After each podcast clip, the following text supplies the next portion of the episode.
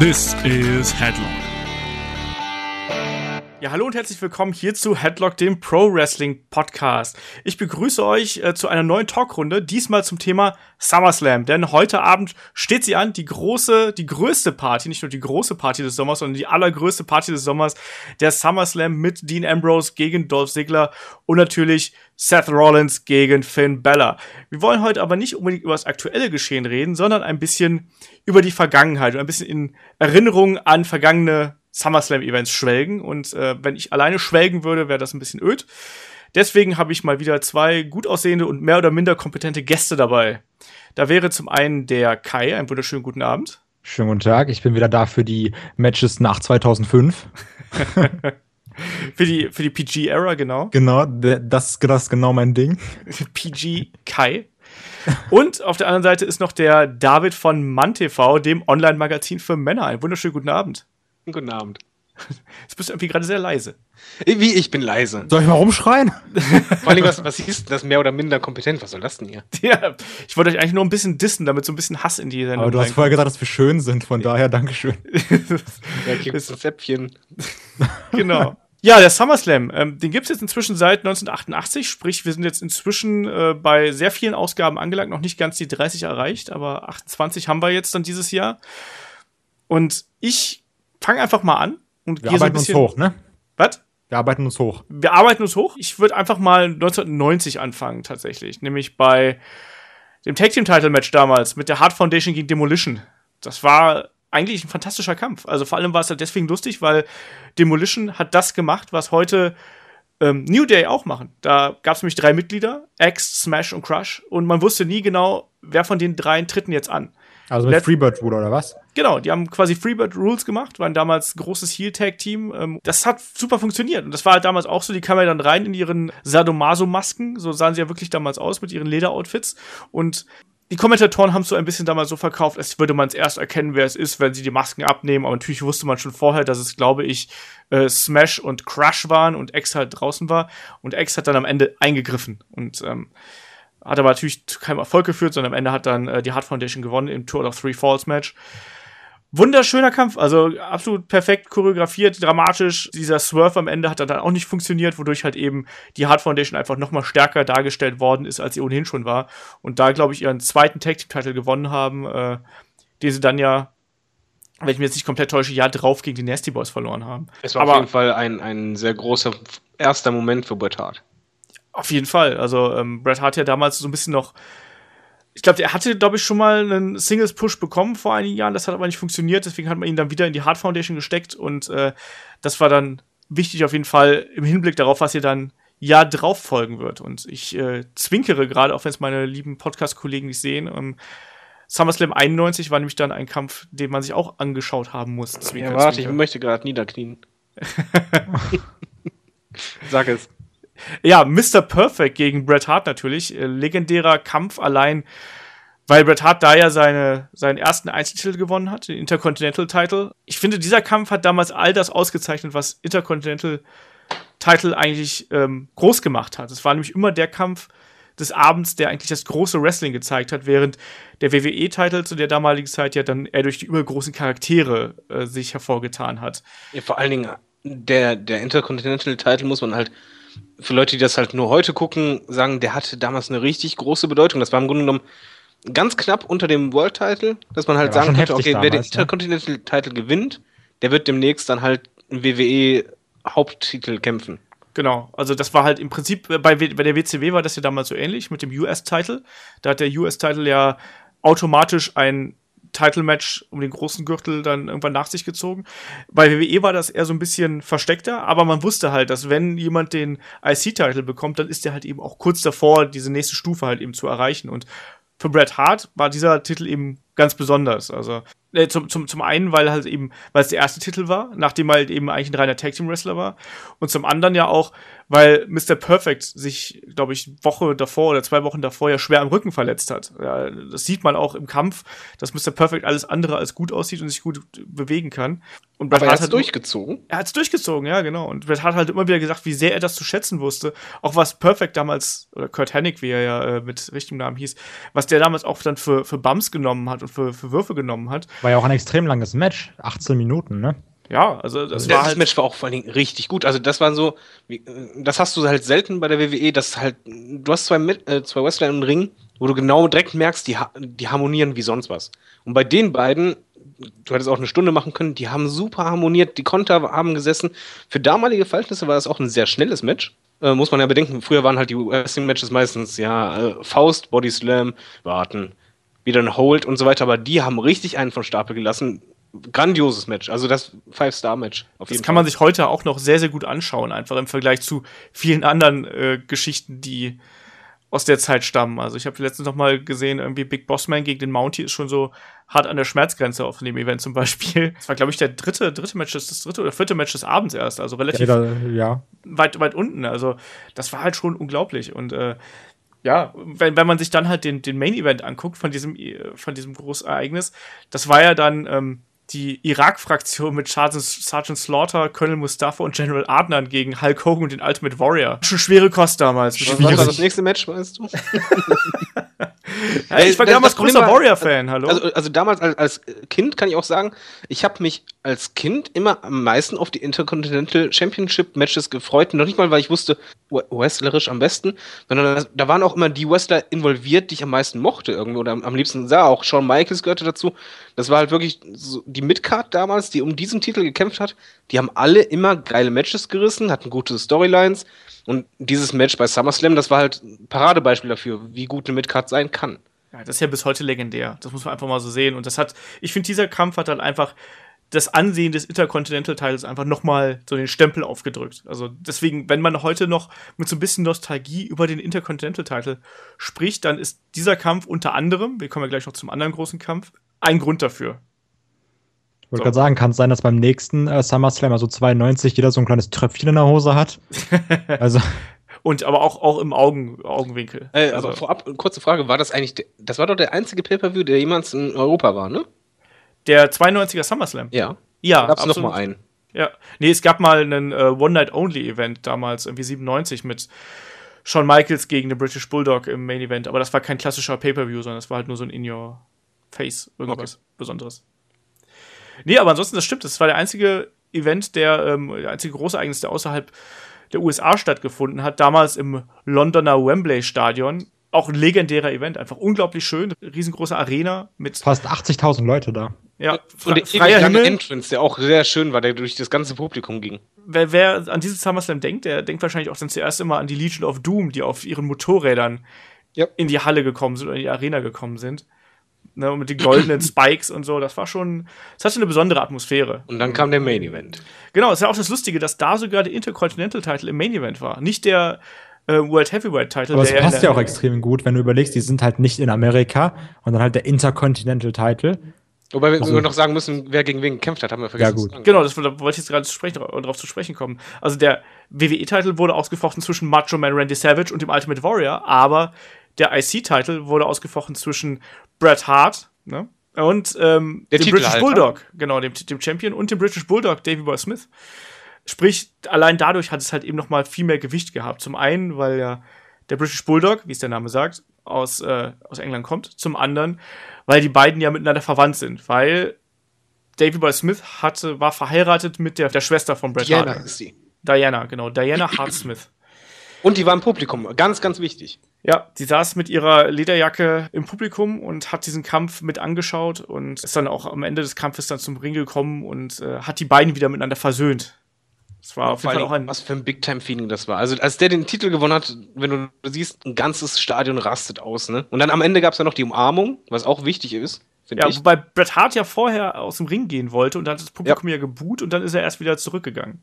Ja, aber das, deswegen, das war wichtig, damit er halt nicht als, als schlechter Verlierer oder Bösewicht dasteht. Und es hat halt auch gepasst, eben die Konstellation Schwager und, und die Schwester ist dabei und, und so. Und es war halt einfach ein Match. Ich glaube, das war das größte Match, was British Bulldog je in seinem Leben hatte. Das stimmt, ja. Äh, das wird er auch nie vergessen. Beziehungsweise hatte damals nie äh, vergessen. Da, das war echt so auch ein Moment, wenn du denkst, ja, hier SummerSlam, welchen Moment hast du im Kopf? Das wirst du nicht vergessen. Diesen, diesen Anblick, wo der den Titel hochhält, hast Ja. du einfach im, im Kopf. Das, das, ja, das erlebst du selten als Wrestling-Fan. Ja, es war halt auch ein, ein, toller Kampf, also technisch unglaublich auf hohem Niveau. Auch einen tollen Finish eigentlich, also einen ungewöhnlichen Finish. Sehr wichtig, um Bret Hart nicht zu schaden, weil in dem Moment hat man zwar gedacht, so, ah ja, Bret Hart hat jetzt seinen Titel verloren, hm, wie geht denn jetzt mit dem weiter? Aber man wusste dann ja ein paar Wochen später ja eigentlich auch schon, okay, der ist eigentlich für Größeres bestimmt, weil er eigentlich gestärkt nochmal aus diesem Kampf hervorgegangen ist und bewiesen hat, dass er auf der ganz großen Bühne eigentlich problemlos mitspielen kann. Und Bret Hart gewann ja dann noch in dem Jahr auch den äh, WWE-Titel von Ric Flair. Was ich noch anmerken möchte, der SummerSlam 92 ist auch in Erinnerung bei mir, weil er, er war halt in einem Stadion, nicht in einer Halle.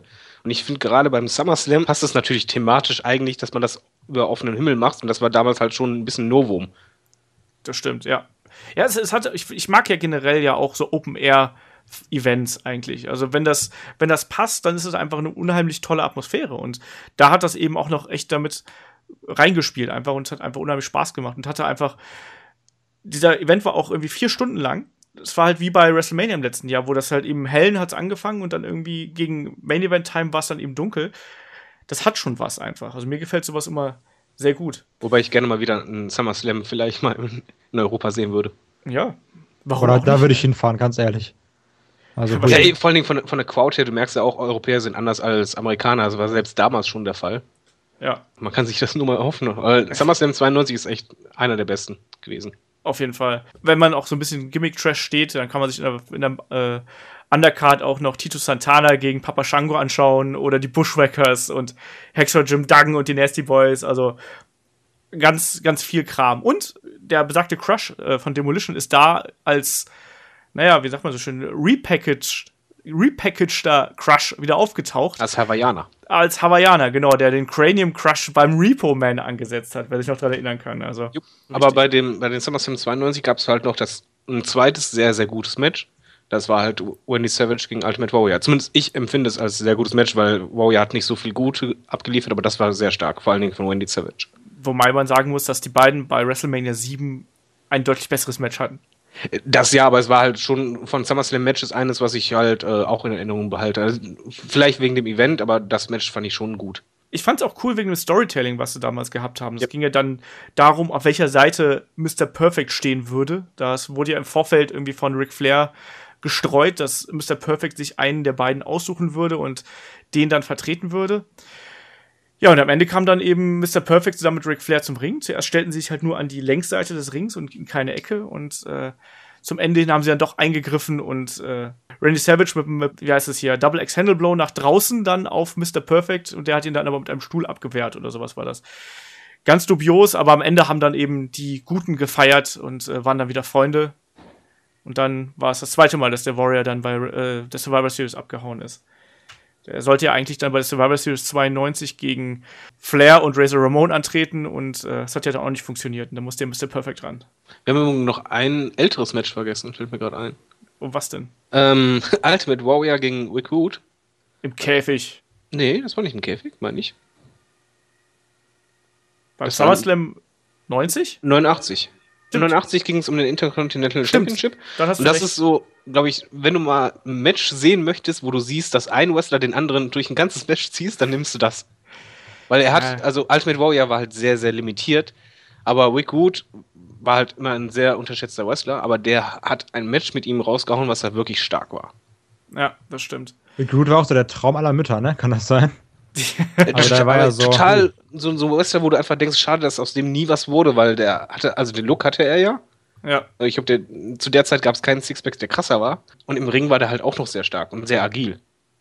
Und das Match hat es halt eigentlich gezeigt, dass das Match zeigt so, was, was eigentlich in ihm steckte und was er eigentlich drauf hatte. Ja. Schade, schade. Aber Typ. ja, glaub, jetzt, also, jetzt kommt aber eine Lücke, ne? Ja, also langsam, also die, die Jahre drauf war es dann ein bisschen schwierig. 93. Die Sache äh, ist, 93, Fun Fact, muss auch mal was beitragen hier. Wurdest äh, du geboren? Nein, erst zwei Jahre später. Hatten seine Eltern Spaß? Nee, das war ein Jahr später. nee, beim SummerSlam 93 wurde zu, zum allerersten Mal der IC-Titel erfolgreich verteidigt. Vorher ja. nicht.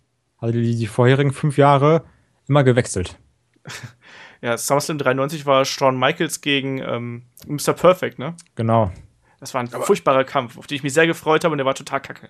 Ja, aber trotzdem allgemein die, diese Riege der, der Intercontinental Championship-Leute, das war einfach damals schon irgendwo cool. Das war so, so äh, quasi eine kleine Liga in sich.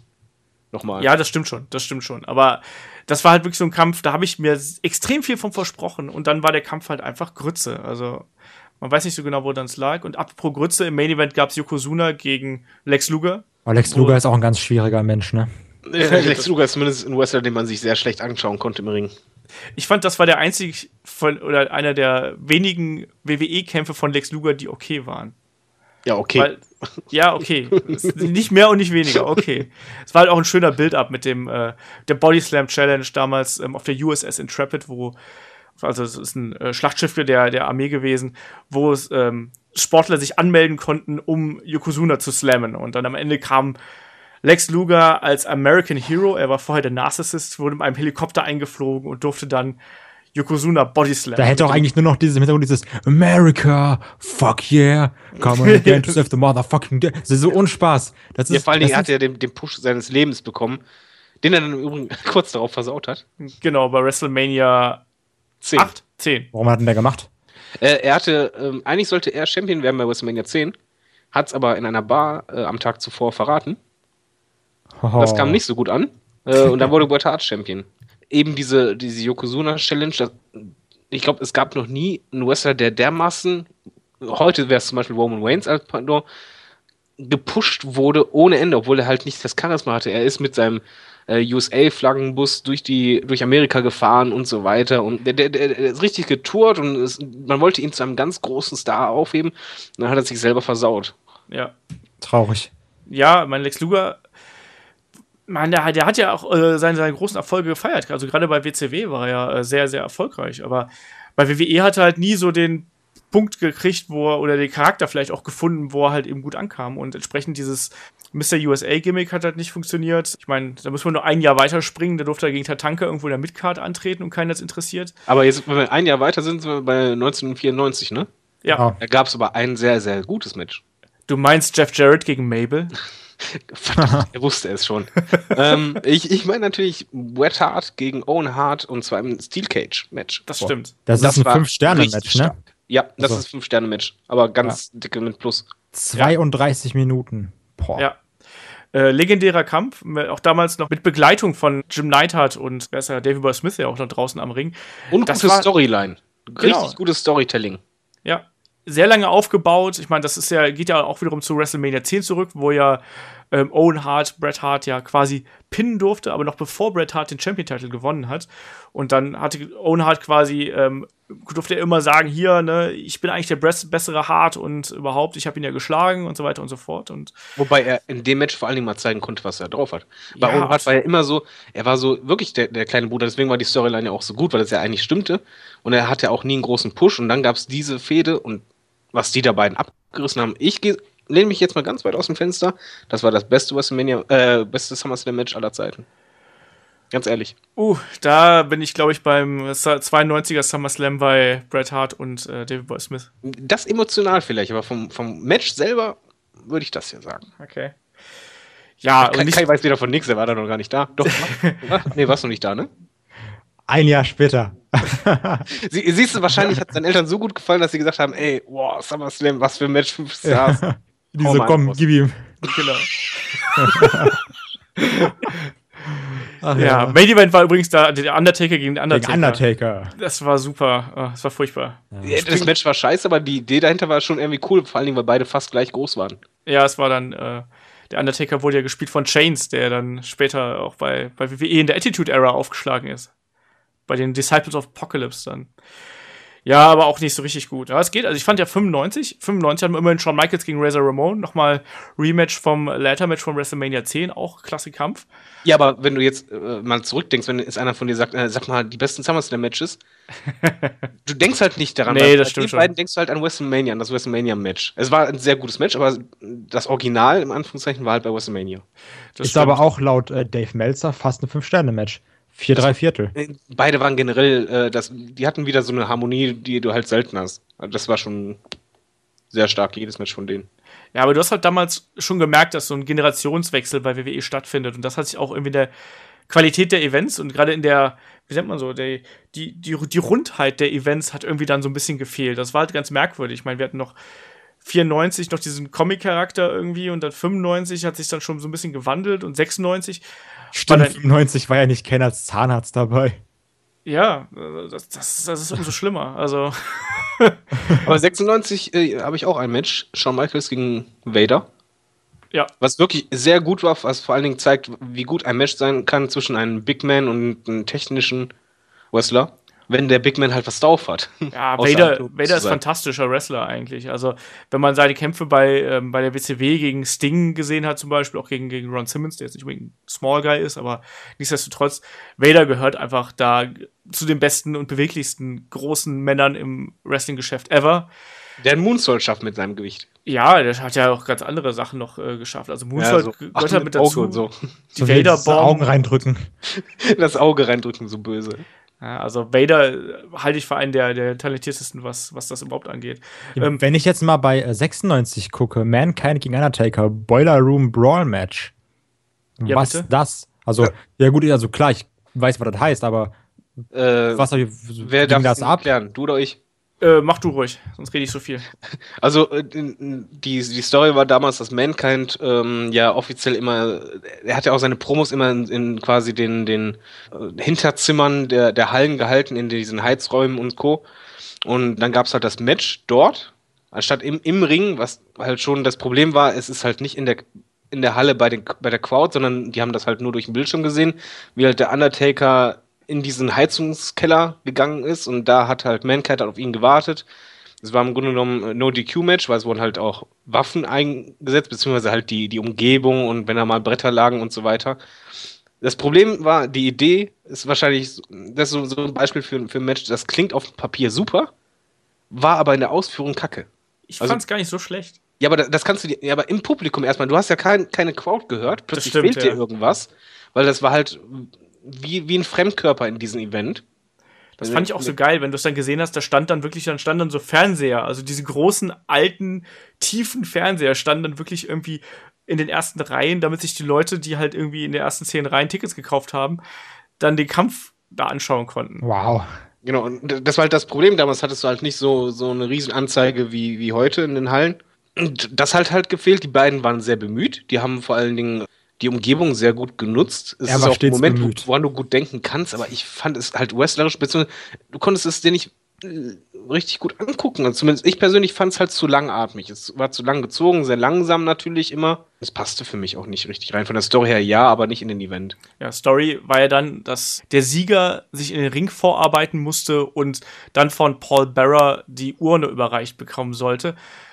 Ja, Problem war, äh, dass dann Paul Bearer gegen Undertaker geturnt ist. Das heißt, der Undertaker ist eigentlich als erster in den Ring gekommen. Ich glaube, nachdem Mick Foley mal wieder einen total sicken Bump auf den Asphalt genommen hat oder auf den, auf den Beton nach draußen. Dann kam der Undertaker halt in den Ring und dann hat eben Paul Bearer sich verweigert, ihm die Urne zu geben und hat dann im Endeffekt auch auf ihn eingeschlagen und dann war das der, die große Sensation, dass auf einmal Paul Bearer sich gegen den Undertaker wendet und Mankind zuwendet das war dann die Geschichte dieses Kampfes. Mal äh, unter uns, das ist ja kein Mensch, wo man sagt, muss man gesehen haben, aber kann man gesehen nee, haben, oder? Das ist eigentlich das ist halt eins von diesen absurden Kämpfen. Den kann man sich halt, an, die kann man sich echt gut anschauen, wenn man die richtige Laune dafür hat, sagen wir es mal so.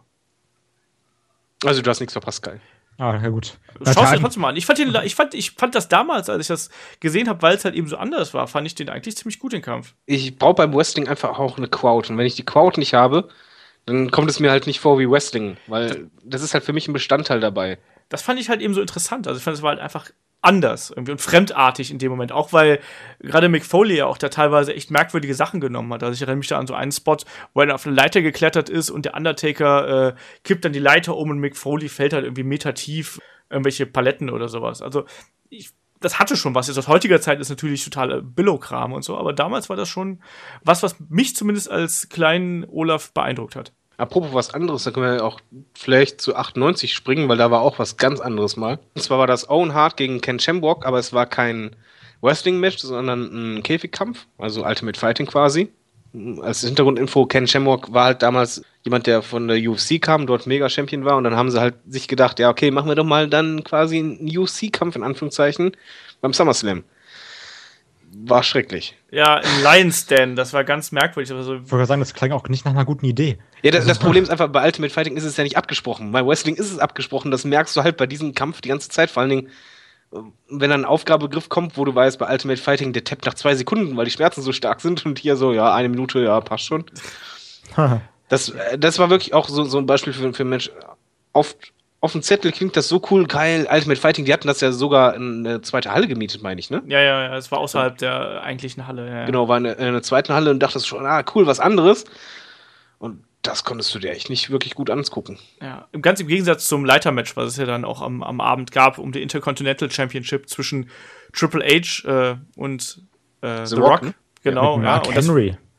Mark Henry, nee. Ähm, Mark Mark Henry Henry, war Mark Henry dabei. Ja, ja, der war damals noch ganz, ganz jung Krass. und so.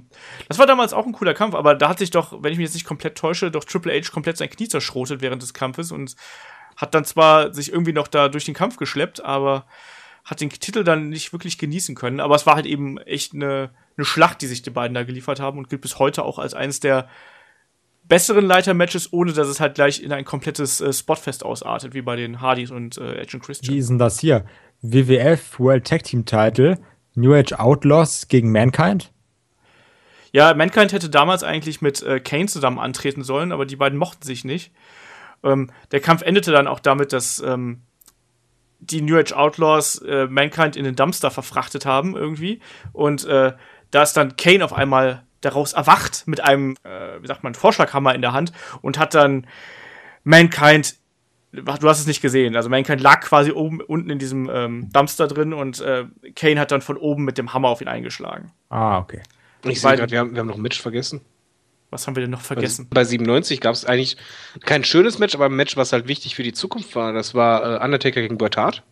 Wir haben auch ähm, Steve Austin gegen Owen Hart vergessen, oder? Dann nochmal zurück 97. Also es gab erstmal Undertaker, äh, Undertaker gegen Bret Hart im Main Event, wo Genau. Shawn Michaels der Ringrichter war und da fing quasi dann die Storyline an, die zum äh, Montreal Screwjob ging. Im, Im Finish wurde halt, äh, was war das? Ich glaube, Shawn Michaels hat, hat Bret Hart geohrfeigt oder umgekehrt, ne?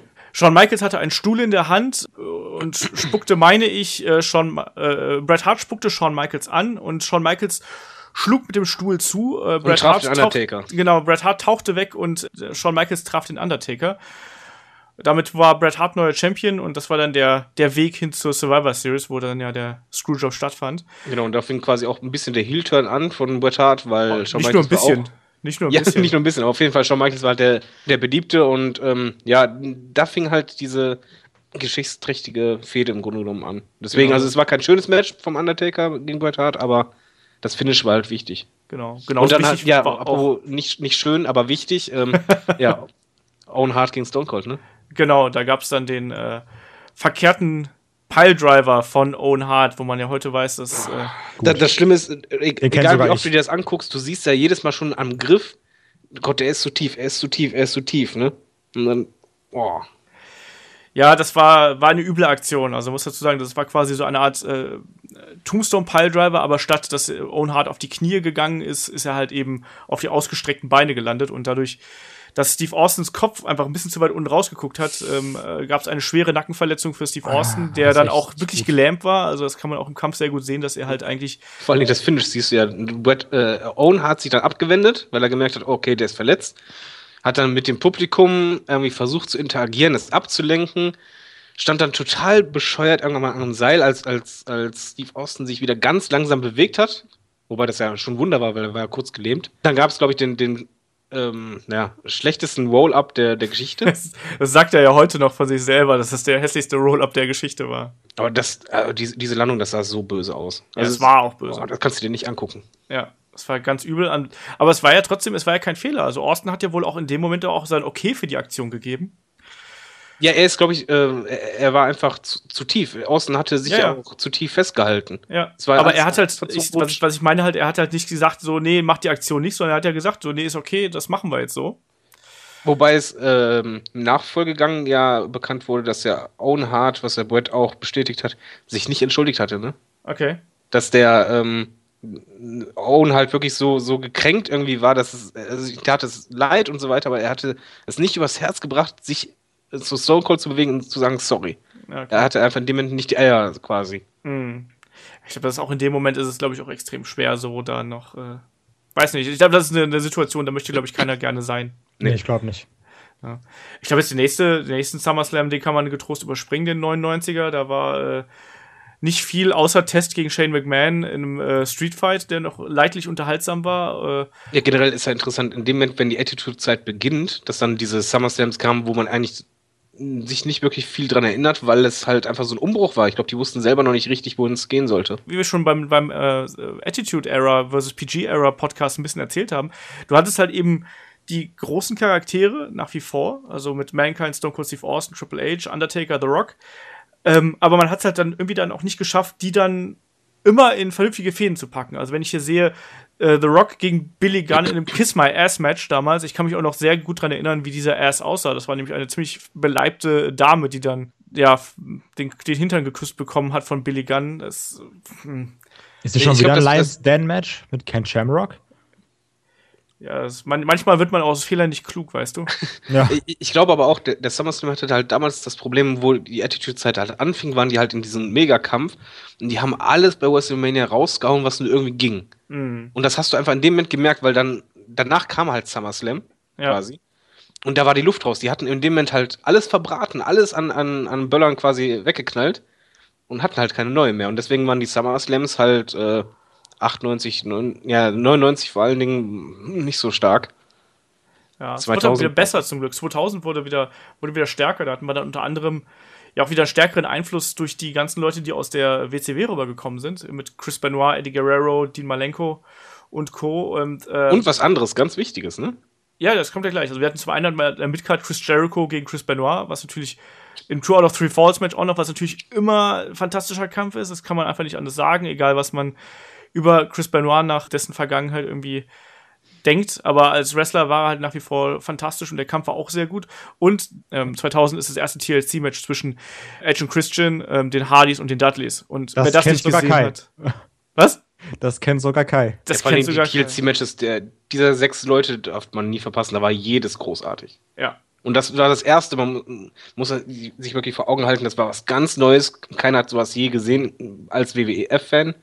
Und dann haben die da was abgerissen, meine Fresse. Ja, es war halt unfassbar. Also was, was sie da an innovativen Spots gebracht haben, durch die Tische, durch die, durch die Leitern und so. Ähm, das ist, also diese Kämpfe zwischen diesen drei Tag-Teams sind bis heute einfach wegweisend und die werden auch nie erreicht werden, weil es einfach keine sechs Leute gibt, die einfach so bekloppt sind, um sich sowas anzutun. Aber die waren auch wirklich schmerzfrei. Also was, was die für Bumps genommen haben, auch gerade, mein Jeff Hardy war ja auch immer schon, dass er mal einen Bump versaut hat oder sonst was. Aber was der für Risiken eingegangen ist, meine Fresse. Weil das hat ja auch perfekt gepasst, weißt du? Christian und Edge immer schön mit dem Concerto bringen die Stühle mit. Die Dudleys mit den Tables bringen die Tische mit und die Hardys mit den Leitern und dann machen wir einfach alles zusammen. Es hat einfach perfekt gepasst. Ja. Das ist nicht dieses, wir schmeißen einfach alle Waffen zusammen, sondern das hat ja auch eine Story. Die einen hatten ihre Waffe, die einen hatten ihre Waffe und die anderen hatten ihre Trademark-Waffe und es hat einfach bam. Das war Ja. perfekt. Ja, das hat absolut geklickt damals. Also das Match kann man sich auch heute noch richtig gut angucken. Total, total. Also das, das ist wiederum auch, also man merkt ja auch so ein bisschen die Veränderung im Wrestling dann. Also wenn jetzt mal so, wir sind jetzt schon äh, gut zehn Jahre bei den SummerSlams dabei irgendwie oder zwölf vielmehr. Da merkt man dann auch schon eine Veränderung. Also ich finde, die, die 2000er Events kann man sich dann auch schon wieder besser angucken, auch in der Gänze der Events, als das zum Beispiel noch die frühen 90er waren, sage ich mal. Also hier möchte ich übrigens bei, beim SummerSlam 2000 möchte ich nochmal auf ähm, den Main Event hinweisen, das äh, Triple Threat Match zwischen The Rock, Kurt Angle und Triple H, wo Kurt Angle am Anfang ausgenockt worden ist. Da war es doch so, dass ähm, Triple H einen Pedigree zeigen wollte und irgendwie ist der Tisch, also ein Pedigree durch den Tisch zeigen wollte und irgendwie ist der Tisch halt blöd zusammengekracht, sodass dann Kurt Angle doof gelandet ist und er sah sehr durch den Wind aus, sagen wir es mal so. Daran kann ich mich gar nicht mehr erinnern, muss ich mir nochmal angucken. Ja, ja, ja, solltest du. Und dann 2001 haben wir dann ja den Invasion Angle. Da möchte ich äh, zumindest auf einen Kampf hinweisen, Main Event, oder auf zwei eigentlich. Einmal Rob Van Dam gegen Jeff Hardy. Cooles Ja. Leitermatch zwischen den beiden. Ja, ja. Sollte man sich auch, kann, auch das kann man sich heute noch gut angucken. Ähm, Kenne ich sogar auch. Äh, Jeff Hardy war damals noch im äh, Vollbesitz aller geistigen und körperlichen Fähigkeiten, was ja heute nicht mehr ganz so der Fall ist. Und man Hey, hat da Brother Nero gedacht, geiler das war so der Moment, wo. ich ich finde, das war so ein, eines der Matches, wo du echt dachtest, okay, Jeff Hardy hat echt das Zeug nach ganz, ganz oben und dann hat er sich ja nach und nach versaut. Aber das war so schon. Er hat immer mehr delivered, jedes Jahr und das, das Match zwischen den beiden war richtig stark. Ja, und vor allem, das war halt auch ein Dream-Match, muss man halt damals sagen. Also, Ja. wenn du dir, also ich habe damals diesen Wrestling-Manager, ich weiß gar nicht mehr, wie der hieß, Extreme irgendwas Manager, wenn du damals dir Matches und Cards zusammengebaut hast, war Rob Van Dam gegen Edge einfach so ein Kampf, den hast du dir als Wrestling-Mark irgendwie in deinen feuchten Träumen ausgemalt. Weil die halt einfach so einen kranken Scheiß gemacht haben die ganze Zeit. Und das wolltest du halt sehen. Und das hast du halt dann da eben auch bekommen. Und das war generell, war dieser SummerSlam halt geprägt dadurch, dass eben die ganzen WXW, äh, WXW, WCW-Talents rübergekommen sind und du einfach so eine, du hast Möglichkeiten gehabt auf einmal. Auch selbst dieser blöde Main Event, auch wenn er furchtbar war mit The Rock gegen Booker T, war halt trotzdem was, wo du gedacht hast, ja, das wollte ich mal sehen halt irgendwie. Es war, Dafür war der, der Co-Main-Event sehr, sehr stark. Den habe ich auch als meinen Top-Match eingelistet. genau, ja, Kurt Angle gegen äh, Stone Cold Steve Austin auf jeden Fall auch äh, sehr, sehr schöner Kampf. Also äh, Kurt Angle war damals ja auf der, auf der Fährte hin zum, zum großen Gold und hat dann da noch durch die Q äh, verloren und hat dann, glaube ich, äh, den Event drauf ähm, den Titel dann endgültig geholt. Da ist ja dann, dadurch, dass wir plötzlich zwei große Gürtel gehabt haben, war dann ja ein bisschen hohe Fluktuation, was die Titelwechsel angeht äh, bei WWE, aber nichtsdestotrotz waren das auf jeden Fall zwei Kämpfe, die man sich sehr, sehr gut anschauen konnte. Wo man sich übrigens noch die äh, Promo zumindest anschauen kann, ist Chris Jericho gegen Wino. Also vorher der Zusammenschnitt der Promos, weil die Promos waren sehr gut, das Match war kacke, aber die, die Promos, das war schon sehr unterhaltsam. Ist das nicht das, wo er so über äh, Steffen die ganze Zeit herzieht? Ja, wo, wo Stephanie sich hat die Brüste machen lassen und das ging eigentlich nur noch in diese Richtung. Das, das Ach, war ja. einfach, äh, es war wirklich sehr unterhaltsam. Das Let ist the schön. boobies hit the floor, sage ich dann nur. Genau, wo sie dann, äh, wo jeder nachfragen kann, wie sie dann im Bett ist, auch der Popcorn-Verkäufer und so weiter und so fort. Das war lustig. Das waren gute Zeiten. Apropos gute Zeit, SummerSlam 2002. Für mich der beste SummerSlam aller Zeiten. Alles klar. Jeder hat ja ein Recht auf seine Meinung. Nee, in seiner Gänze war das schon ziemlich cool. Also allein vom, vom Opener mit Kurt Angle gegen Rey Mysterio, ähm, über Edge gegen Eddie Guerrero bis hin zum absolut fantastischen Comeback von Shawn Michaels gegen Triple H im Street Fight. Unglaublich gut. Da war doch auch Blut ohne Ende, oder? Ja, ja, absolut. Das, war äh, ja, aber das passte auch, weil das, das war eine Schlacht. Äh, Die Das haben sich in die Fresse gehauen, das gibt's gar nicht. und überall fast eine halbe Stunde lang. Und noch dazu war da eben das Spannende daran, dass das war halt der Shawn Michaels Comeback-Kampf nach mehreren Jahren der Auszeit wegen der Rückenverletzung. Und man wusste halt damals noch nicht, also zumindest ich wusste halt nicht genau, wie 100% fit ist denn Shawn Michaels zu dem Zeitpunkt. Und ähm, das hat dann diesem Kampf halt nochmal mehr Würze gegeben. Also Triple H hat dann eben auch immer wieder den Rücken bearbeitet mit äh, Backbreakern und mit Schlägen und mit Das auch schönes Storytelling dann immer im Match. Das mag ich. es war fantastisch. Also, ähm, das war halt damals, ich kann mich schon dran erinnern, das war halt einer von den Kämpfen, die habe ich damals mit einem Kumpel von mir zusammengeschaut und da konntest du halt nicht wegschauen. Das war so gut und 27 Minuten, also nenn mir mal ein halbstündiges Match, wo du einfach so schnippst und dann ist der Kampf vorbei. Also ganz Ja, der, großartig. Undertaker gegen Shawn Michaels. Ja. Ja, aber es ist, es ist sehr selten, aber trotzdem, der beste SummerSlam aller Zeiten, ich, weiß nicht, wenn ich dann einfach äh, hier sehe, Spike Dudley gegen Steven Richards, äh, das war ein Ric Dark Flair, Match. Ric Flair gegen Chris Jericho ging gar nicht. Das fand ich nicht so schlimm. Ähm, ja, doch, und Under- Undertaker gegen Test, Test wurde ja gepusht wie sonst was. Das war auch schon. Aber noch Brock Lesnar gegen The Rock, was. Das war äh, wiederum sehr gut. Da war Brock Lesnar auch erst frisch dabei, ne? Genau, das war sein, sein Titelgewinn im Prinzip nach drei Monaten, glaube ich, äh, nachdem er angekommen war oder so. Also, das war schon, Ein extrem Auch- junger Bub.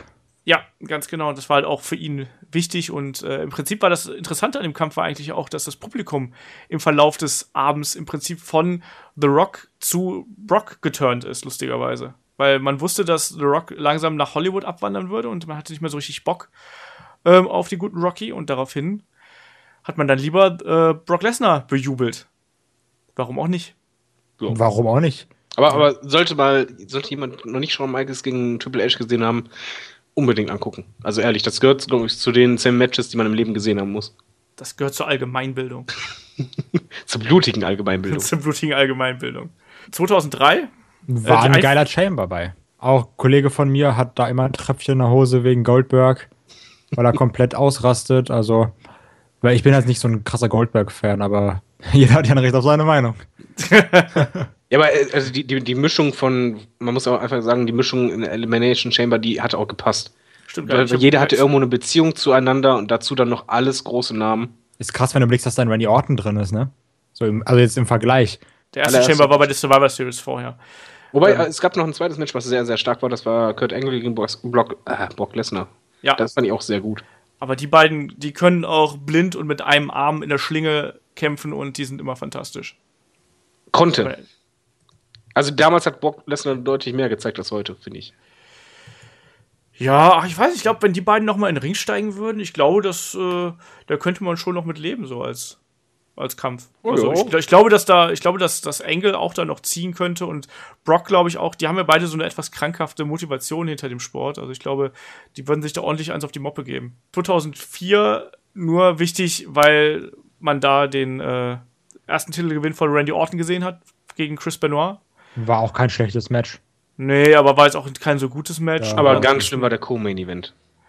Das, Das war alles scheiße. ja, aber der also Co-Main-Event, der ging gar nicht. Also wirklich richtig gutes, gutes Match war ja äh, Kane gegen Matt Hardy, Gewinner heiratet Lita. Das war ja Match of the Night. Ja, äh, Entschuldigung, aber JBL gegen Undertaker, das war. Oh. Ich fand JBL nie gut. Wie lange ging das? 10 Minuten, 15 Minuten? 17 Minuten. 17. Ja, ey, das, das war eine Qual. Also, das hast du auch beim Publikum gemerkt. Die haben auch nur gedacht, boah, bitte das aufhören. Und dann gab es natürlich noch davor das Mega-Match. Hyper-Mega-Match. Triple H gegen Eugene. Warum? Äh, ja, äh, Nick Dinsmore, äh, alias Eugene, äh, ganz furchtbares Gimmick, hat ja so einen etwas, äh, ja, leicht geistig gehandicapten ist auch politisch nicht so ganz korrekt. Aber guter Wrestler, das ist das Traurige eigentlich dabei. Ja, eben. Und der, und der spielt das Gimmick bis heute. Das ist ja das, das, das Witzige an der Sache. Der war ja letztens sogar noch mal bei WXW und hat das Gimmick gespielt. Also, Ach du Scheiße. das, das, ja, der, der trägt das Gimmick bis heute und ähm, ist nach wie vor auch Trainer und so. Der hat das echt super gemacht. Ah, ich weiß, ich bin halt mit dem Gimmick nie so richtig klargekommen. Und Der ist halt diskriminierend wie Sau gewesen. ja. ja. Brauchen wir nicht ne? drüber reden, ne? Ja, schwierig. Schwierig, schwierig, schwierig. Äh, Auf jeden Fall, der, der SummerSlam war nicht gut. nee. Jetzt kommen wir in meine Zeit. Jetzt kann jetzt, jetzt kommt der geht Wir lehnen uns jetzt, mal jetzt zurück, die alten Säcke. Wir holen die Zivis und du kannst mal machen. Erstmal 2-5, erstmal richtig, richtig schön. Orlando Jordan hat richtig schnell verloren. Das war ein geiles Match. Ey, ich- 25 Sekunden gegen Chris Benoit. Ich hätte den immer gehasst. Orlando Jordan hat ja auch mega Show gemacht und dann schön direkt Crippler Crossface Ende. Fand ich gut. Komm, die, du warst doch großer Fan von Rey Mysterio gegen Eddie Guerrero, oder? Ey, ganz ehrlich, das Match an sich ist gut. Also, kompletter Match ist echt nicht Liegt schlecht. davon. Aber der Sinn war halt mega dumm. Das hätte sich so Eugene ausdenken können. Aber das, das Finish wurde ja auch versaut wie Sau. Ja, genau, Ja. da sollte doch, ähm, äh, wie heißt der hier? Vicky, genau, da sollte doch Vicky Guerrero Ach, ach, eingreifen. ach wie, Eddies Frau. und die kam dann zu spät. Genau, und, und äh, Eddie war richtig sauer. Du hast im Ja, Ring gemerkt, wie so, sauer wie, der war. der hat ja auch mega geflucht. Das fand ich richtig lustig. ja, der hat ja auch nach ihr gebrüllt, äh, während er da oben drauf stand Ja. und äh, Auf jeden Fall war, war Eddie nach dem Abend sehr, ähm, bedient. ja, aber, aber richtig. Vor allem, äh, normalerweise zeigt das ein Wrestler nicht, aber den hast du es angesehen, aber sonst was. Ich werde auch nie vergessen, dieses Bild von Dominic, also es ist ja, es ging ja da um die, äh, wie nennt man das denn, die Patenschaft, die Elternschaft von, äh, Ja, der von Elternschaft, ja. Elternschaft von, ähm, äh, von Eddie, äh, von Rey Mysterios Sohn Dominic, da, da hing halt sozusagen ein Adoptionsvertrag, was auch immer da oben Habt drüber ihr auch hing. diesen Moment vom Fremdschämen? Ist auch so fragwürdig einfach. Er hing so. halt da oben drüber und dann kam irgendwie, dann war, war Eddie Guerrero kurz davor und dann kam halt Dominic in den Ring und hat an dieser Leiter ger gerüttelt und das war so ein Moment, wo da ist irgendwas in mir gestorben. Also es war auf jeden Fall Fremdschämen. Das ist so ein Moment, da möchte man eigentlich, wenn, wenn dich einer fragt, bist du Wrestling-Fan, dann denkst du an alles, aber nicht an diesen Moment. Wobei, ja, das wobei- war halt irgendwie traurig. Es gab aber in der Veranstaltung gibt es noch ein Match, was ich mir sehr, sehr gerne ansehe. Ah, ja, das ist. Und das ist Hulk Hogan gegen Shawn Michaels. Und zwar aus dem Grund, weil es gibt, glaube ich, kein Match, wo jemand so übertrieben zählt. Schon Ja, das ist auch der größte, größte Bastard, weißt du? Das ist, Nee, der hat das aber nein, richtig nein, gemacht. nein, nein, hallo, Bastard ist in meiner Welt was Positives. und das war ja extrem geil, weil Hulk Hogan hat ja diesen Dick-Move gemacht, so nach dem Motto, oh, wir machen Best of Three und dann, oh nein, ich bin Hulk Hogan, ich muss Sextapes machen, ich kann nur ein Match machen, das gewinne ich natürlich.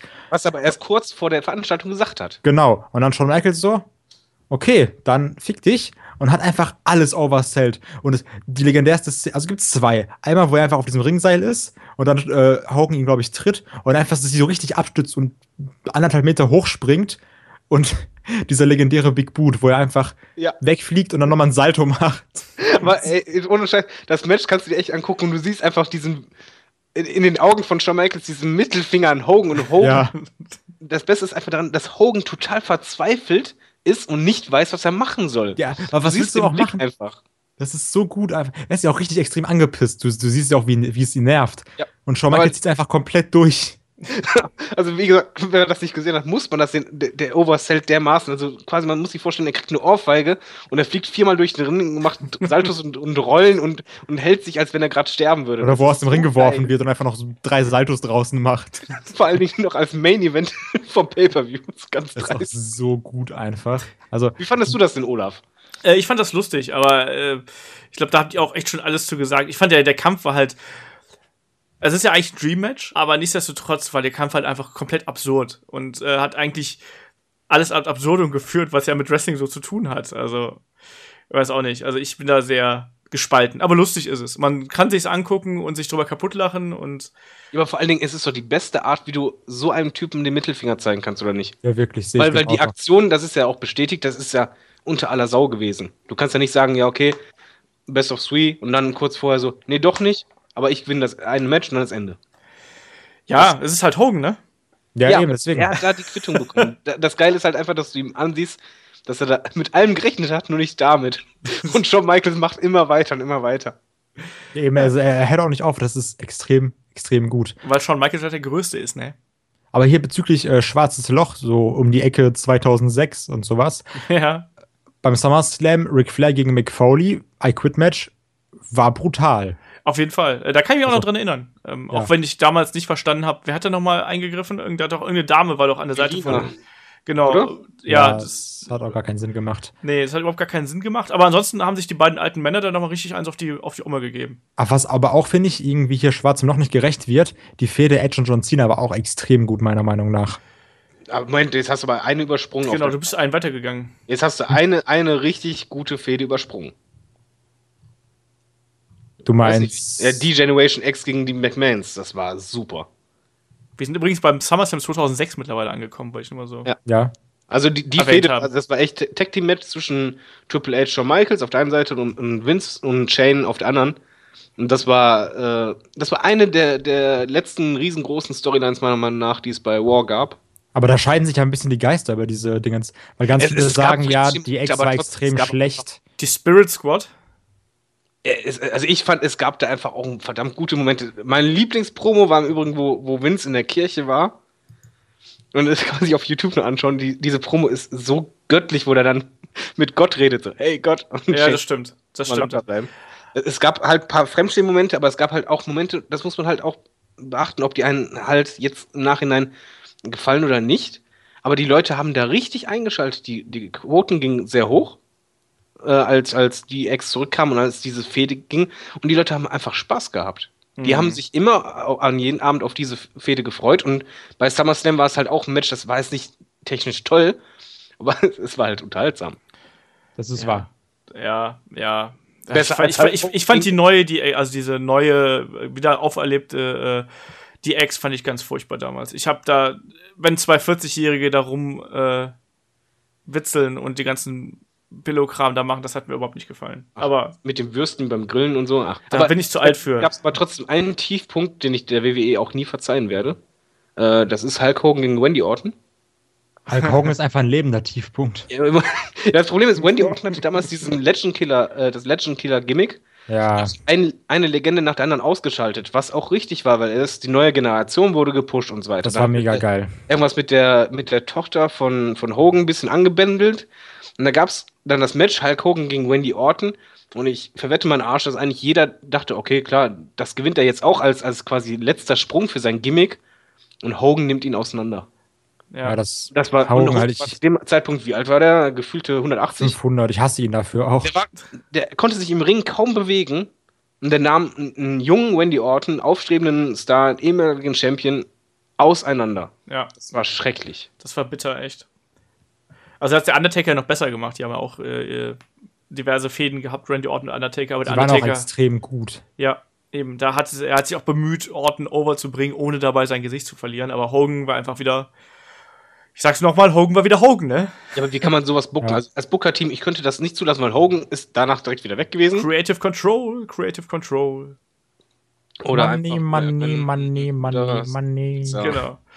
Ja, 2007 ähm, kann man eigentlich Mein- vergessen. Ey, mein Everybody's Darling hat gekämpft, CM Punk Ja. gegen John Morrison. Das war der SummerSlam, der geprägt worden ist durch die ganzen Comebacks. Ich meine, da ist Rey Mysterio zurückgekommen auf einer längeren Verletzungspause und Triple H. Oder ein Ähm, schreckliches Gimmick mit King Booker. Ja, es war, es war kein guter SummerSlam. Also ich war, fand das King Booker Gimmick nicht schlecht. Ja, das aber hat nicht mit genervt. King Shamel, die die ganze Zeit schreien, oh, hey, King Booker. Aber ganz ehrlich, also krasses Match, was halt auch hier von äh, Dave Meltzer mit fast fünf Sternen bewertet wurde. Ich- Batista gegen Red Khali.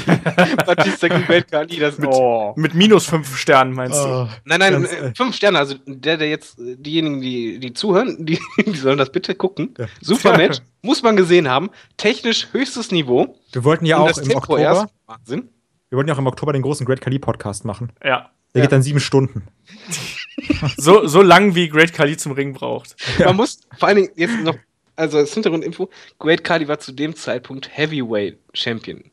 Ja, Das ist unglaublich gewesen. das ist, nein. Aber der Main Event dafür war sehr gut. Sehr, sehr gut. Die Sehr, Fehde war auch sehr perfekt. Cena gegen Orton war richtig gut, war richtig Hammer. Immer delivered, fand ich. Mein, Ja. mein Problem ist, dass inzwischen durch die ganzen Randy Orton, John Cena Matches, die wir über all die Jahre gesehen haben, Du weißt nicht Du vergisst ein ist. ich kann die bisschen. alle nicht mehr Ja, auseinanderhalten. das ist schwierig. Also wirklich nicht mehr. Also ich kann jetzt nicht sagen, was da passiert wäre. Das, aber also vielleicht ist es einfach mein. es war äh, zumindest, es war auf jeden Fall eine sehr gute Fehde und das Match war auch passend dazu. Sagen wir es Ja. mal so zusammengefasst. das akzeptiere ich. Das Auf ist- So, zum, auf zum auf. nächsten. zum 2008. nächsten. Jetzt wird's groß. Da gibt's nämlich ein ganz großes. Genau, Hell in a Ja, Cell Match zwischen genau. Undertaker und Edge. Das war so. Ich habe die Fehde, man muss ja bedenken, ich war 13. Ich war frisch so, ich habe die Fehde so gedickt, also ich war da drin komplett. Ich fand das so gut. Und dann Edge. gedickt? Ja, ich war, ich, alter war richtig, ich war richtig drin. Ich war So wie das der Macho Man gesagt hat, weißt du? Dig it! Genau. Oh yeah. Slim Jim, also auf jeden Fall. Ich fand das so, da war ja auch, glaube ich, da kam ja auch irgendwie Mick Foley raus und da meinte Edge so, ja, wie hast du das überlebt? Und Edge hatte ja komplett Paranoia, das war, und auch diese, diese Mimik, wie die das gesellt haben, als die im Ring waren, Edge so dachte, oh fuck. Ich glaube, das war doch auch, war das nicht auch das, wo Undertaker die Tür so zugehauen hat hinter sich? Ja, von wegen so jetzt. Ja, ja. Ja, Ja, genau. genau, also das, das Match ging auch war, noch lang. Das, das war Ja. ganz. Edge ist auch sowieso, Edge ist, Edge ist geil. Liebe Edge. Ja, es war auch sehr traurig, dass Edge dann auch relativ früh ja dann auch seine Karriere beenden musste. Leider, leider. Den Ja, hätte ich auch noch ein Jahr oder dieses Match, zwei. Das ist eines, eines seiner größten, das Ja. zu Recht in unserer Liste. Das ist Hammer. Das sollte man sich auf jeden Fall anschauen. Auch zu Recht in unserer Liste muss sein Intercontinental Title, Women's Title, Beth Phoenix und Santino Marella gegen Kofi Kingston und Mickey James. Super Match. Äh, nein. Was denn? Ich Nein. mag Mickey James. Ja. Ja, aber die haben ja verloren. Ah. Gegen Beth. Ach, egal. Äh, Lass 2009. uns das- 2009. So, jetzt, pass auf. Das ist. Schon wieder Randy Orton gegen John Cena. Ja, aber die waren geil. Das ist äh, mein Lieblings-SummerSlam übrigens.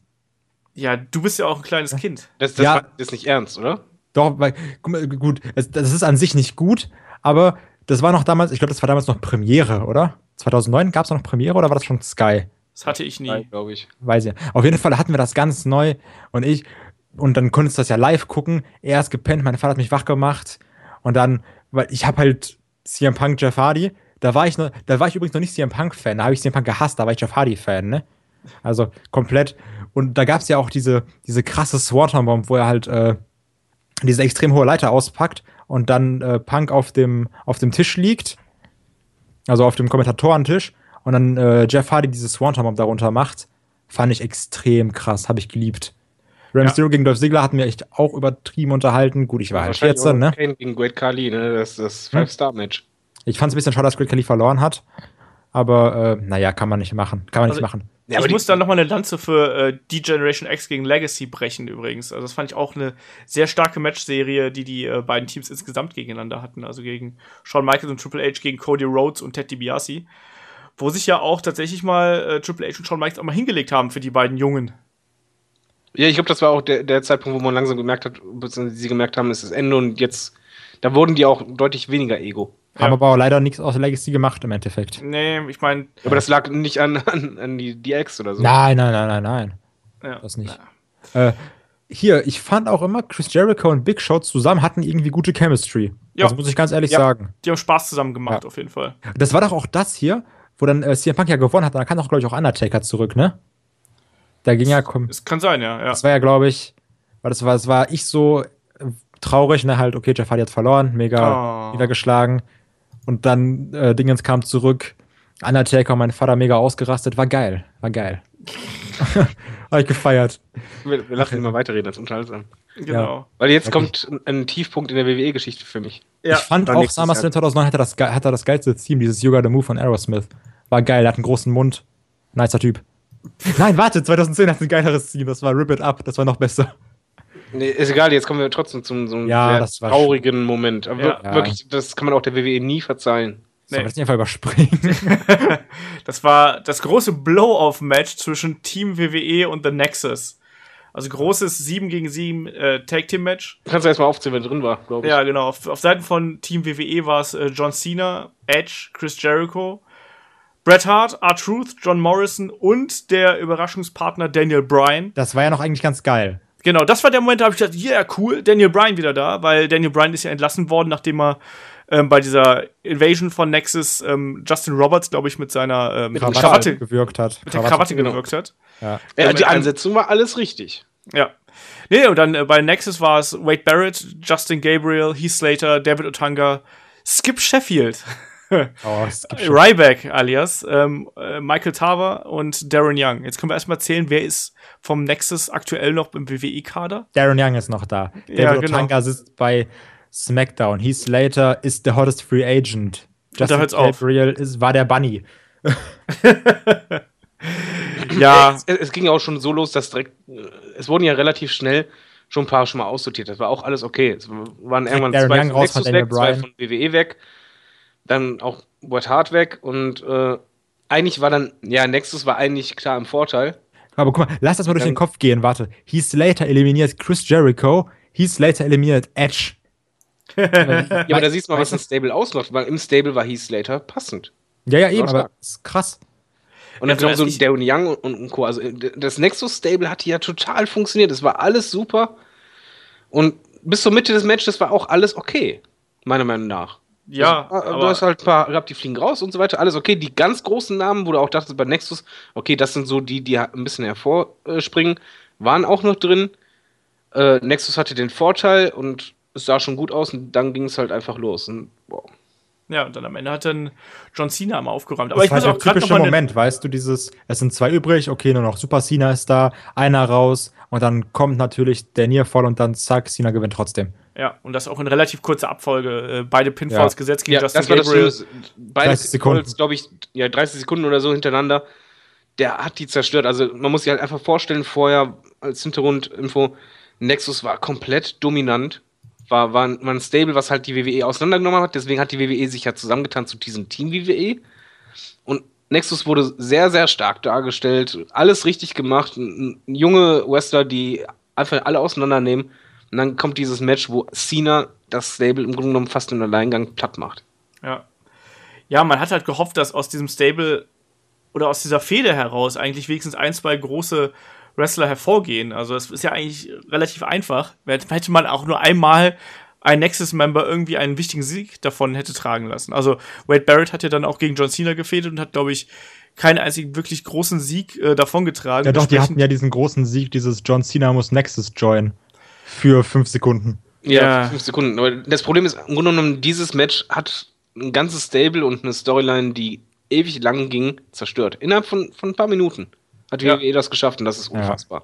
Ja, das war furchtbar. Ich meine, auch Team WWE war ja auch ein bisschen äh, merkwürdig zusammengewürfelt, aber Ja, ach, das war schrecklich. Äh, Nichtsdestotrotz war es halt ziemlich furchtbar. Ähm, irgendwie jetzt, äh, die, die SummerSlams werden irgendwie nicht besser, kann das sein? Also 2011 sind wir jetzt. Ich gucke so ein bisschen über die Karte und denke mir, na, Ja, ich sag mal so. Randy, Randy Orton gegen Christian war okay. Also ich Das wollte fand gerade ich sagen, schrecklich. Gibt, das, Das ist fand das ich so Match, wo ich schlecht. sag, muss man gesehen haben.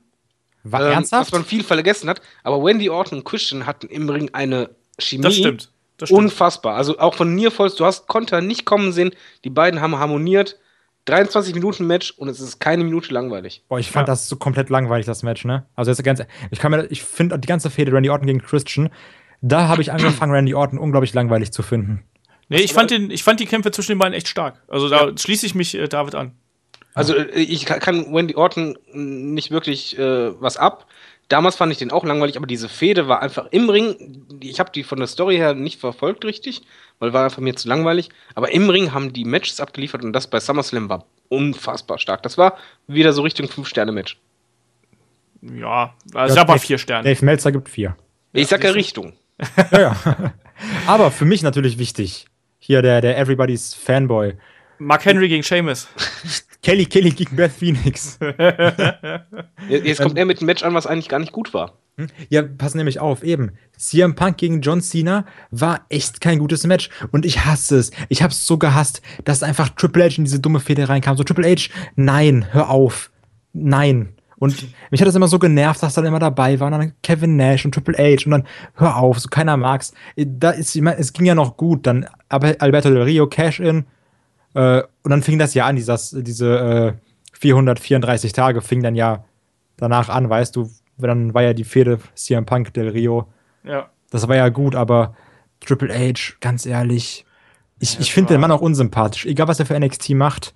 So, überall, Daniel Bryan hat diese Feder. Hey, wer ist dabei? Triple H. Hey, Seth Rollins wird voll groß. Aber wer steht da im Ring? Ach, guck mal, es ist der Mann mit der Nase. Triple H. Also, weiß ich nicht. Mag ich nicht. Mhm. Kein geiler Typ. Nee, also die Einmischung in die CM Punk-Fehde war echt ein Fehler. Ähm, noch viel schlimmer wurde sie dann, als dann Kevin Nash noch mit dazu kam. Oh, oh ja. ja. Oh ja. ja. Das war nicht gut und aber so insgesamt. Äh, aber es ist schon auffallend, was, was du sagst, sagst du richtig, die Summer Slams so die wurden verlieren irgendwann noch an Bedeutung, schlechter, oder? ne? Ja, ja. Also ich bin jetzt auch ich bin schon einen vorgesprungen und den würde ich einfach direkt durchgehen. Der also Zwölfer also oder was? Den Zwölfer. CM Punk, John Cena, Big Show. Ja, muss man nicht drüber reden, ne? Lesnar, Triple H, ähm, No DQ-Match. Muss man auch gar nicht drüber reden, finde ich ganz ehrlich. Nee, und Lesnar also, ist an sich auch nicht interessant, wirklich. Ich fand Lesnar war halt interessant durch Undertaker, war, also hat irgendwie gestimmt bei den beiden. Den Ambrose-Match war auch nicht gut. Ich finde Lesnar weiß ich nicht. Also, ich finde, der ist auch nicht so interessant und Triple H ist halt auch extrem langweilig. Äh, ja, diese, bei welchem Jahr seid ihr jetzt gerade? 2012. 2012. Ah, okay. Ende der Welt. ja, nee, den habe ich komplett gestrichen bei mir. Ja, ja, ja eben, sage ich ja, sage ich ja. Also, das hat halt dann nicht funktioniert. Das Jahr drauf hat's dann wieder, gab es dann wieder bessere Zeiten eigentlich. Ähm, 2013 mit Sage ich erstmal Brock Lesnar gegen CM Punk. Ich fand den Kampf damals ganz fantastisch und ich weiß, dass da jemand anderer Meinung ist. Wir beide. Sind nee, äh, ich wollte nämlich auch sagen, den habe ich bei mir ganz dick eingekreist, den Kampf. Echt? Ja. Nee, ich den, fand Weil den fand ich, den, den, Kampf fand ich von der Intensität und auch äh, wie, wie Punk das alles auch verkauft hat von der ähm, Psychologie her, bärenstark.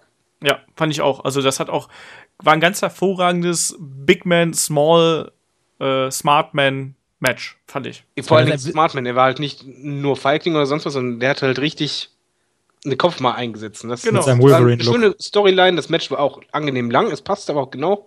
War alles gut.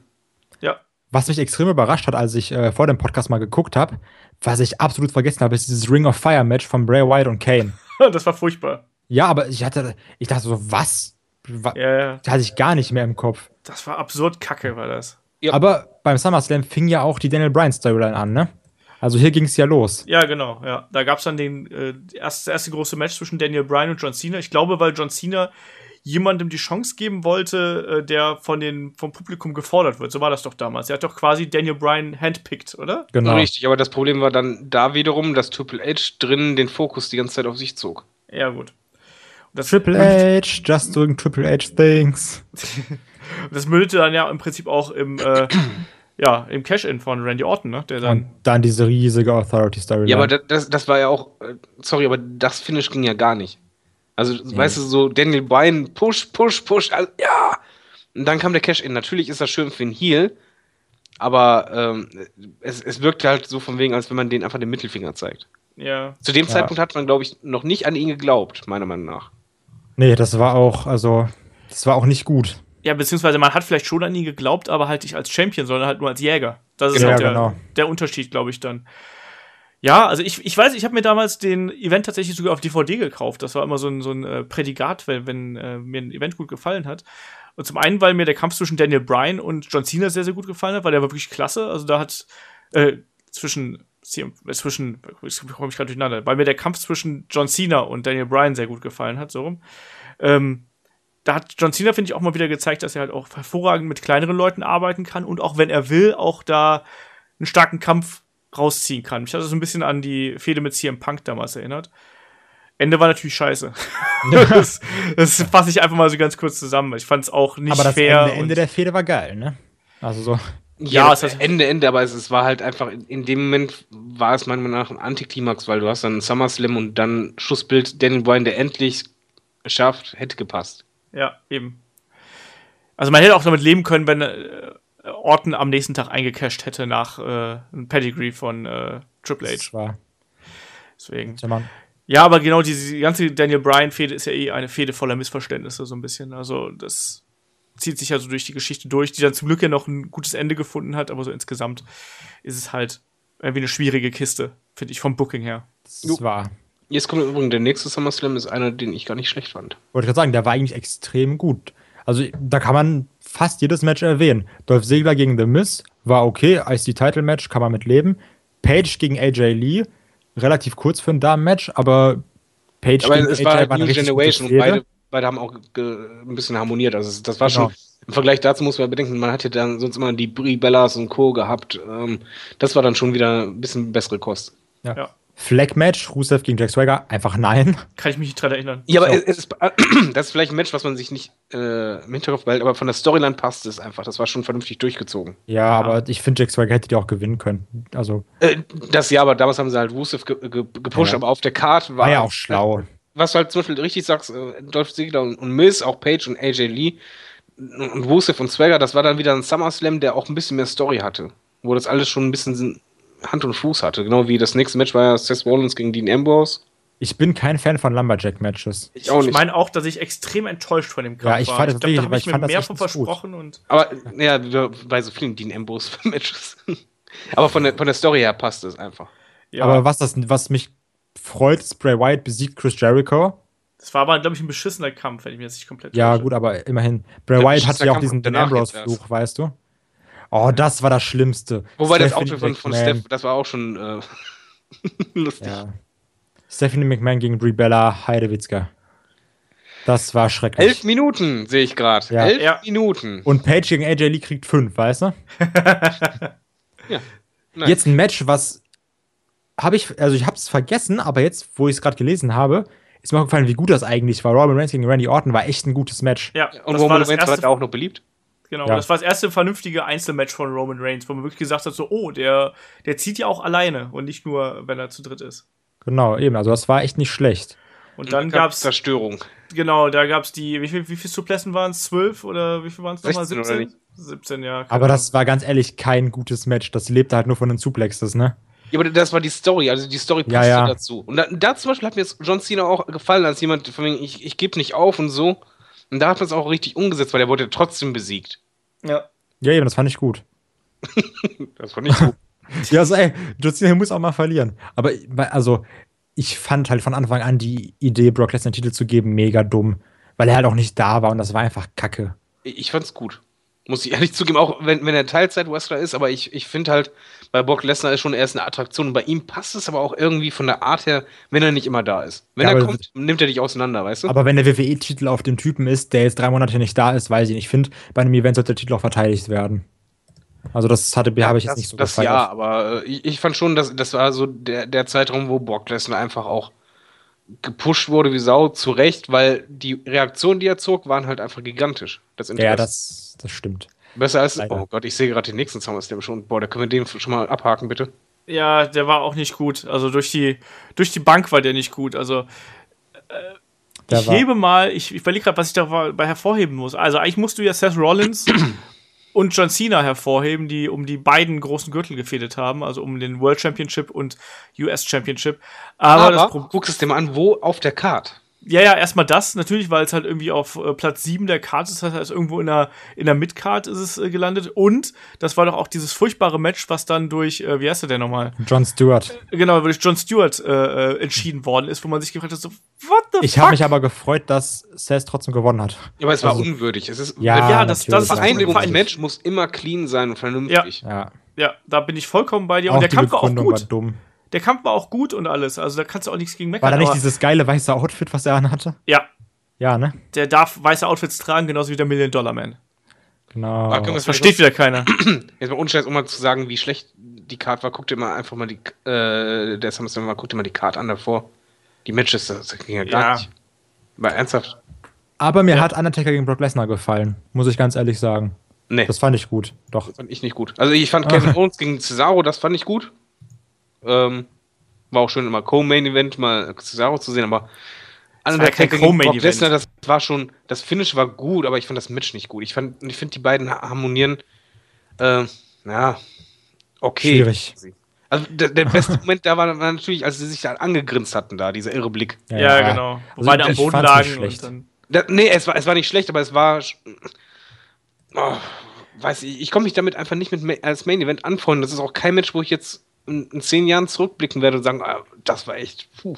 Ja, ich sag mal so, wenn sie das in die Midcard geta getan hätten, Seth Rollins und John Cena in Main Event und das wäre ein cleanes Finish gewesen über 25 Minuten, hätte sich, glaube ich, niemand so richtig beschwert. Nee, das das, wär wäre dann was anderes gewesen. Aber hier war es einfach, du hattest dieses Mega-Match in der Mitte und das ist halt auch ein Fehler gewesen. Ich hatte das, diesen Event übrigens live geguckt. Bei, äh, in Düsseldorf gab es ein WWE-Event. Erstmals. Ah, stimmt, da gab es dieses Live-Viewing irgendwo im Kino oder so. genau, Ne? war beim im Kino waren wir, was weiß ich, 800 Mann oder so. Und das Problem Ist das war da auf Deutsch oder auf Englisch, wenn die das zeigen? das war auf Englisch. Ah, okay, gut. Ähm, super Stimmung, alles klasse. Das Problem war einfach, du hast gemerkt, nach dem Seth Rollins gegen John Cena Ding, was echt gut war und auch super ankam, waren die Leute ein bisschen platt. Und das hast du ja auch oft bei WrestleMania, dass irgendwie, wenn, wenn ein zu gutes Match ist, sagen wir zum Beispiel WrestleMania 18 oder so, äh, wenn The Rock gegen Hulk Hogan war und danach kommt eigentlich noch der Main Event, das ist schlecht platziert, weil das Publikum war einfach platt in dem Moment. Auch in der Halle hast du es einfach gemerkt. Undertaker, Brock Lesnar, du musstest erstmal wieder reinkommen. Und ich glaube, das hat dem Ganzen auch einfach geschadet, dem, dem Event. Ja, absolut. Ich meine, die Matchanordnung ist immer äh, entscheidend, auch für die Stimmung in der Halle und das war halt nicht glück, äh, glücklich gewählt einfach. Also generell, aber generell war die Karte ja nicht besonders gut und das war ja auch ein SummerSlam, den man eigentlich getrost einfach in die Tonne kloppen kann, trotz auf der Card zwei oder auf dem Papier zwei guter Main Events. Also Aber ich würde trotzdem noch mal gerne auf 16 eingehen, also auf die jetzige Karte, die wir jetzt haben. nämlich. Und äh, einfach mal, dass wir, also mal eure Tipps haben, wer da gewinnt. Also ich will einfach mal durchgehen. Lesnar gegen Orton. Ich glaube, da sind wir uns einig, wer Lesnar. gewinnt, oder? Ja, Lesnar, oder? Ja, Lesnar, Finn Balor, Seth Rollins. Rollins. Rollins. Rollins, würde ich auch sagen, okay. Es, es wäre auch meiner Meinung nach ein Fehler, Ja. wenn du jetzt Finn Balor so Er hätt's auch nicht pusht, weil das verdient. ist zu viel Druck auf einmal. Der kommt Ja. gerade rüber, das geht nicht. Eben. Rollins jetzt auch mehr, also ganz ehrlich. Aber ich Ambrose- hoffe, dass es ein gutes Match wird, weil ich habe momentan ein bisschen Schiss, dass vielleicht die Nervosität da spürbar sein könnte. Nein, das Ah, wird das, Nein, also Finn nicht. Bella ist schon in Japan vor mehr Leuten aufgetreten und so. Also da mache ich mir keine Das schon Sorgen. extrem gutes Match. Also es wird schon ein gutes Match. Ambrose gegen Sigler, okay, ist klar, oder? Ambrose. Ja. Ich tippe auf Sigler. Uh. Puh. Nee, einfach. liegt wahrscheinlich einfach daran, ich kann Dean Ambrose momentan, ich kann mit ihm nichts anfangen. Äh, Ach, du ich finde ihn auch nicht Ahnung. überzeugend, auch nicht stark. Ja, Und Dolph Ziggler wäre überraschend und ich kann mir gut vorstellen, dass die entweder bei War oder bei SmackDown eine Überraschung äh, beim Titel raushauen. Ja. Preisfrage, gibt es da einen Turn? gönnen. Also turnt Dolph Ziggler? Äh, ja. Also das, das ist halt, ich, ich denke, er turnt, holt den Titel, wird ihn nicht lange halten oder so, aber das, das so als so What the fuck Moment. Das Schlimme wäre halt, wenn er nicht hören würde, wäre so, hey, hier, ich liebe euch, ich habe das für euch geschafft. Guck Oder mal, man- stolz auf mich. Die können natürlich auch machen, dass Dean Ambrose turnt, aber ich denke, es wird einen Turn geben in dem Match. Ja, Normalerweise von, von Dolph Ziggler, aber ich, ich denke einfach schon, dass, dass die allein schon jetzt nach der Draft wollen die ein bisschen Aufmerksamkeit. Einen von beiden Titeln werden sie wechseln lassen und zwar überraschend. Ja, gut, äh, Universal wechselt halt nicht, ne? Wird halt gecrowned. Der erste gecrowned. Ja, weiß wie ich das meine. Okay, Sascha Banks gegen Charlotte ist klar, da wissen wir alle, wer gewinnt, ne? Das finde ich ehrlich gesagt ziemlich schwer. Nein, ist das Sascha Banks. Sascha Banks. Weil die, die muss jetzt ge- gepusht werden. Ja, eigentlich Wenn du das ja, jetzt machst, ich- dann ist es zu spät. Ja, aber ich weiß Nein, nicht, ob, aber es ist halt wirklich klar, ich dass finde Sascha Banks als gewinnt. Babyface so ätzend. Warum? Äh, Die lacht Ja, so es viel. ist Die ist nicht, die besser, ist das nicht the. Boss, sondern die ist the Boss, weißt du? Ja, das ist echt. Ja, aber was willst du machen? Charlotte kannst du aktuell gar nicht mehr turnen. Nee, ich will Ähm. ich auch gar nicht hören, die sollen den Titel wieder kriegen. Ähm, ich ich finde, Charlotte sollte erstmal, äh, ich weiß nicht, der hört sich Charlotte sollte mal ein bisschen Findet wegbleiben. ihr eigentlich auch, dass Charlotte, seit die von NXT weg ist und bei WWE, dass die deutlich immer untrainierter wirkt? Das ist, nee, das ist mir jetzt die letzten Ich Matches mal mehr NXT aufgefallen. angeguckt. Vor allem, weil ich mir dann letztes Mal von NXT dann zwei angeschaut hatte, wo die irgendwie krassen Sixpack und Co. hatte. Und jetzt wirkt die halt schon, ja, du siehst halt manchmal Bauchfalte und so weiter und Sixpack gar nicht mehr. Ja, das gut, ist schon ein krasser. Unterschied ist körperlich zu, zu damals. Okay, keine Ahnung. Habe ich noch nie drauf geachtet. Äh, Frauen mit Sixpack machen mir Angst. äh, Darum geht's nicht, aber das ist halt schon irgendwie, ich weiß nicht, ob das vielleicht an an den vielen Reisen liegt oder so, aber auf jeden Fall wirkt sie deutlich weniger trainiert. Jetzt kommen zwei Matches, also die letzten beiden Matches. Da weiß ich echt nicht, wer gewinnt. Mist gegen Apollo Crews. ja, komm, jetzt mal, ge- guck mal, die pushen Apollo Crews, die können dem genauso gut den Titel geben oder sagen, Apollo Crews, wir brauchen dich nicht. Naja, Apollo Crews, der der wird's noch nicht schaffen. Glaube ich nicht. Glaube ich auch nicht. Also er, er, er wird es demnächst mal schaffen, aber das ist jetzt quasi so ein Anschnuppern. Von wegen so Anteasern, ja, der könnte was äh, Größeres werden. Dann sage ich, Crews gewinnt. Aus Prinzip. Ja, für Apollo Creed. Deswegen. Nee, ich glaube, das, das wird The Mist müsste das eigentlich machen. Und Cena gegen Styles. Ach, Ich hoffe Styles. Ich hoffe auch Wenn sie nicht Styles. Styles machen, dann, dann, dann ah. ich, ich fand ja schon, schon das beim ersten Match furchtbar. Aber ich, ich will vor allen Dingen keine Eingriffe mehr sehen. Nee, eben, also. Ich hoffe Ich nicht, möchte Styles cleanen gewinnt. Sieg von Styles haben. Ja. Und zwar ein langes Match bei den beiden. Und zwar ein gutes Match. Ja, Ja. Mit, krassen, mit krassen Moves, wo du denkst, so, uh, wow, nicht schlecht. Ja, der Kampf war ja auch gut zwischen den beiden. Der erste war ja schon super. Ja, der ja, ist dann doof geendet. Aber ah, ich, Mit Interceptions machen halt immer so Matches kaputt. das heißt übrigens Interference und nicht Interception. Ach, ich, ich bin immer bei Fußball, ich bin ganz bei FIFA. Das Problem bei, bei Interference ist, wenn die auch noch scheiße ausgeführt werden. Ja. Ja. Du kannst die halt gut ausführen oder schlecht. Und wenn du das schon 20 Kilometer gegen den Wind riechst. Ah. Bisschen blöd. ja, Ja, vor allen Dingen jetzt, wenn jetzt wieder passieren sollte, wer nimmt denn das dann noch ernst? Ja, eben. Also, das das für mich meiner Meinung nach schon ein Match, was ein Scheideweg für AJ Styles sein kann. Und Ja, die schade. kann da sehr, sehr viel kaputt machen. Er, selbst wenn er in, in ein Loch fallen würde, würde er natürlich nach und nach wieder rauskommen. Aber der, der Typ ist zu gut, um dass er jetzt quasi echt seinen, seinen Impact verliert. dass ich jetzt darüber lache, es tut mir sehr leid. Das Ähm, wie, wie gehypt seid ihr denn für Was, den was Event? hast du denn hier gegen. Willst du, dass Styles im Loch? Nein, ich habe mich darüber gelacht. Ich habe ich hab über Kai gelacht, weil ich immer weil er Scheide gesagt hat. Kindergarten. ja, das tut mir Ja, leid. gesagt. Es ist schon spät. Man muss dazu sagen, wir haben es mittlerweile halb elf abends und ja, äh, wir, wir, sind- nehmen, wir sind durch. wir sind wir sind durch. Wir brauchen müssen alle ins Bett und brauchen eine warme Milch mit Honig. genau, wir müssen alles Bett fahren. Ja, wie, wie gehypt seid ihr denn auf den Event eigentlich? Also ich, Ich habe richtig Bock. Ganz ehrlich, Dolph Ziggler mal wieder im Titelmatch zu sehen, freut mich, weil ich mag Dolph Ziggler. Äh, Sasha Banks gegen Charlotte. Ich habe ganz oft gesagt, ich finde Frauenwrestling mega langweilig, aber das Match habe ich gedickt. äh, also auch schon bei Raw, das habe ich geguckt. Ähm, ja, also ich habe das gedickt, weil Charlotte halt ein dick, also du weißt, ne, weil die Ja. halt männlich aussieht. Brock Lesnar gegen Randy Orton. Ich hoffe ja, wir sehen F5 into RKO. Das finde ich richtig geil. halte ich nicht für unwahrscheinlich, jetzt wo du es sagst. Jetzt, wo du es sagst. Viel geiler wäre doch ein AKO in ein F5. Könnte ich mir auch vorstellen. Also das, das wäre zumindest mal eine Kraftdemonstration so dergleichen. Ja, ein bisschen so wie beim Superman-Punch, ne? Wo der den auch einfach gefangen hat. Das war auch nicht schlecht. Ich muss ja, ich muss ja sagen, Moment, ich, ich, kann den, ich kann diesen Punch nicht mehr. äh, Ich finde den Move so geil an sich. Der ist wirklich aber geil, wenn du den ne? Aber 2000 Mal bringst, das nervt er irgendwann. das wenn er seine Faust so auflegt, dieses Zack, Zack. Sieht ein bisschen aus wie andere Ja, Sachen. oder am besten lag du dich fist ich jetzt. Und Finn Balor gegen Seth Rollins, da erwarte ich ein richtig krasses Match. ja. Ich glaube, äh, wrestlerisch könnte der SummerSlam richtig, richtig stark sein. Ja. Aber ich bin nicht gehypt, aus dem einfachen Grund, ich traue der WWE aktuell nicht zu, dass, dass die das durchzieht, was die momentan so gut macht. Ich hoffe es, falls ja, könnte es einer der stärksten SummerSlams werden. Aber die Frage ist, wird das Potenzial genutzt? Ich Ja. sag mal so, die Stärke des Events entscheidet sich eigentlich nicht an dem Outcome. Also wenn das Match gut ist, weißt du.